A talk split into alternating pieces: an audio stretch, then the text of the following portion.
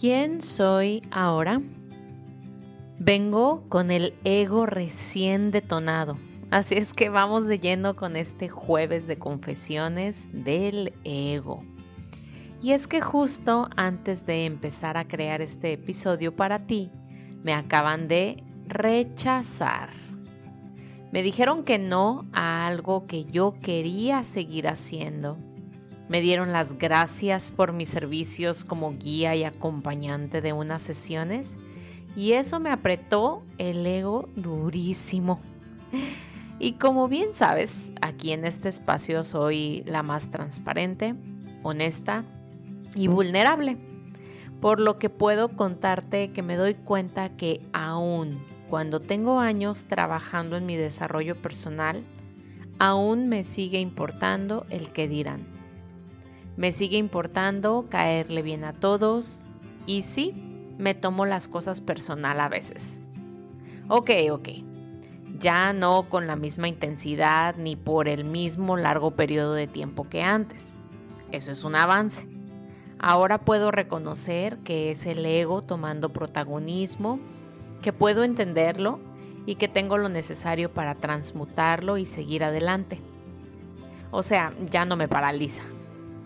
Sin embargo, sí queda un remanente ahí que me hace cuestionarme mi valía. Y más allá de victimizarme, me hace un poco enojar el estar yo sintiéndome insuficiente. Es como un no inventes Montserrat. Ya hemos pasado por esto múltiples veces. Que te digan que no no significa que eres menos, no es personal. Y junto con esto también me viene a reflexión que mis estándares no me dan el permiso o el derecho de someter a otros a mis expectativas. Los demás tienen su libertad de elección, así como yo tengo la mía. Tienen todo el derecho de decir que sí o que no es como abrir mi perspectiva a que el tema de poner límites sanos no es solo para mí misma, es para todos. Con mucha vulnerabilidad y sintiéndome expuesta, sí confieso que esto que llaman ego espiritual es también algo que he sentido, como una especie de superioridad que quiere que todos se eleven, se trabajen, sean más conscientes y responsables y llenen mis expectativas, que no son más que una ilusión, también producto de ese ego. ¿Y a dónde me lleva todo esto que te cuento hoy?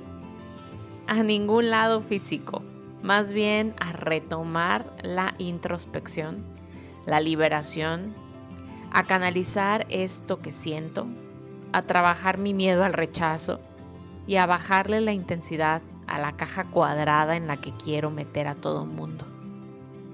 Está bien ser rechazada, está bien que me digan que no, está bien no caerle bien a todos. Frases que requieren no solo ser repetidas verbalmente, sino interiorizarlas también y vivirlas en los siguientes encuentros que seguramente vendrán a seguir trabajando a ese ego controlador.